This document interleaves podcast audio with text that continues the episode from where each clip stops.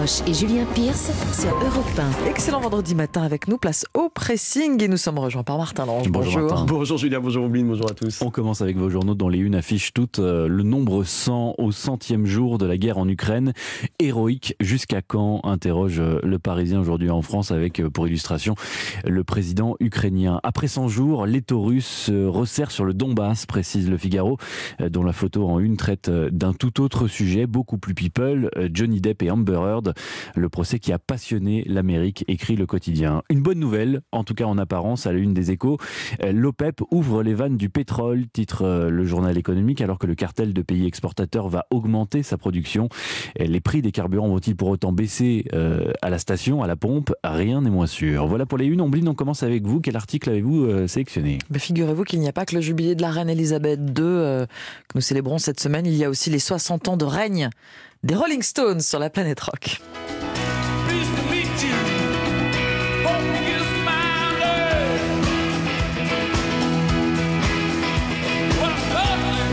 Sa Majesté ont donné le coup d'envoi de leur tournée européenne à Madrid mercredi dans un stade de football et le Figaro y était sur scène, les infatigables, les indéboulonnables. Hmm. Oui, Mick Jagger et les deux guitaristes Chris Richards et Ronnie Wood qui a fêté ses 75 ans cette semaine. Hein, on en a parlé sur Europe 1. On lui a fêté son anniversaire. Bah oui, ma, ma foi. Également Daryl Jones à la basse et puis à la batterie Steve Jordan qui depuis un an a la lourde tâche de succéder à Charlie Watts disparu le 24 août dernier. Les Stones le célèbre d'ailleurs euh, ce batteur mythique Charlie Watts au début du concert avec la diffusion de photos. Le stade est plein à craquer. 50 000 personnes reprennent les morceaux en chœur et tous ou presque ont revêtu leur plus beau t-shirt à l'effigie des Stones, des classiques, bien sûr comme ce sympathie Fort de Deville, des mm. surprises, Mick Jagger qui s'adresse à la foule en espagnol.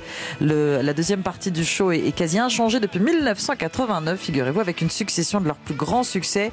You Can't Always Get What You Want, euh, Honky Tonk Woman, Keith Richards prend le micro pour entonner Happy, c'est son hymne depuis 1972. Vienne Miss You, Start Me Up, Painted Black, le rappel est à la hauteur du spectacle, d'une énergie absolument folle. Ce 60 Tour est prévu sur deux mois. Ils seront dimanche à Munich, à Liverpool jeudi prochain, la ville des autres. Vous savez, les autres. Des Beatles. Voilà.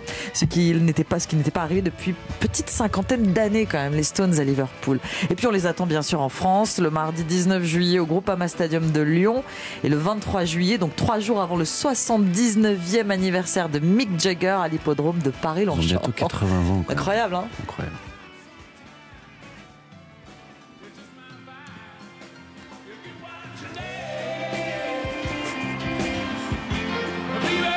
Bientôt 80 ans comme notre réalisateur.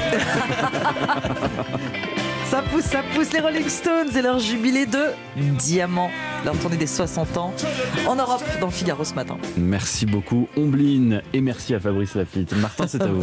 oui, avec un drôle d'échange qui se profile en marge de la guerre en Ukraine, le très sérieux journal américain Forbes rapporte que les États-Unis et la Russie négocient actuellement un échange entre un des plus grands trafiquants d'armes de l'histoire et une basketteuse professionnelle Victor Boot contre Britney Greener, deux noms qui ne vous disent peut-être rien et qui n'ont surtout rien en commun. Alors d'un côté, vous avez Victor Boot et sa moustache tout droit sortie des années 70. Si vous ne connaissez pas son patronyme, vous connaissez sûrement son surnom, Lord of War, le ah. seigneur de la guerre, et son histoire racontée de manière romancée dans un film du même nom. C'était en 2005. On estime à environ 550 millions le nombre d'armes à feu actuellement en circulation.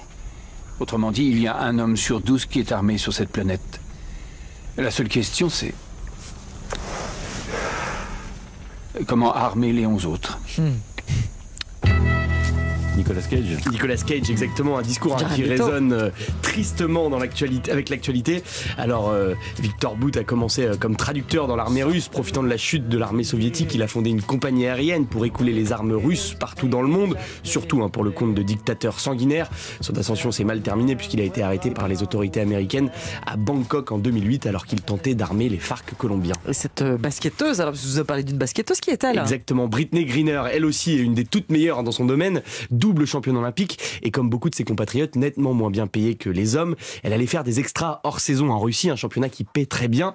Sauf que la pige s'est transformée en cauchemar. Le 17 février dernier, Britney Greener a été arrêtée à l'aéroport de Moscou en possession de cartouches de cigarettes électroniques contenant du THC, un produit autorisé dans la plupart des États américains, mais formellement interdit en Russie. Elle croupit depuis trois mois dans une prison russe et elle est surtout devenue une formidable monnaie d'échange pour Moscou.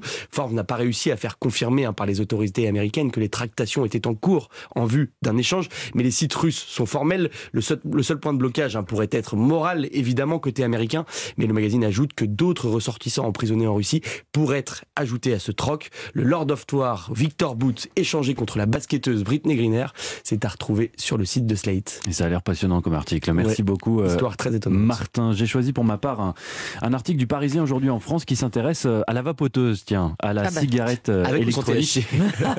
oui, pas forcément, mais que l'on voit partout, que votre collègue ou ami sort et, et utilise partout, provoquant derrière lui un nuage de fumée. C'est pratique, surtout essentiel pour certaines personnes ayant décidé récemment d'arrêter de fumer. Et pourtant, désormais, si vous êtes vapoteur et que vous partez en voyage, il faudra vous assurer de la législation en vigueur dans le pays de votre destination. Car mardi, le Mexique euh, est devenu le 32e pays, selon euh, l'Organisation mondiale de la santé, l'OMS, à interdire la vente de cigarettes électroniques, ce qui fait en tout euh, que la vapoteuse est proscrite pour un tiers de l'humanité. Je l'ai appris ce matin dans le Parisien, c'est absolument sidérant. 2,4 milliards d'habitants n'ont pas le droit de vapoter. Certains pays proscrivent la, détention de cigarettes électroniques, comme la Gambie, qui est particulièrement stricte.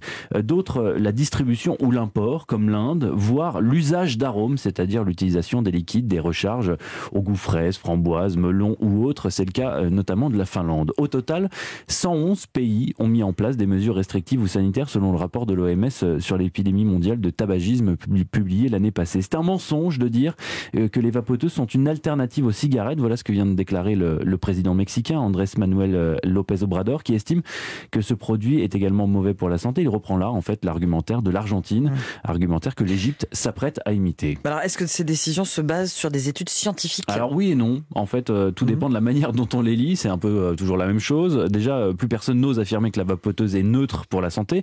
C'est le résultat de la multiplication des recherches qui s'accumulent depuis une quinzaine d'années. En revanche, beaucoup d'études montrent que eh bien, les liquides de cigarettes électroniques sont beaucoup moins toxiques qu'une vraie cigarette avec du tabac. On n'y retrouve pas les, les 4000 substances chimiques et la cinquantaine de molécules cancérigènes qui les accompagnent, explique une chercheuse de l'INSERM. En fait, les pays invoquent tout un tas d'arguments pour justifier l'interdiction de la vapoteuse. Alors pour le Cambodge, par exemple, c'est l'aspect ludique et attractif euh, pour les plus jeunes qui pose problème. Idem au Brésil, où le nombre de fumeurs est, relativement faible, seulement 10% de la population, quand chez nous c'est près de 30.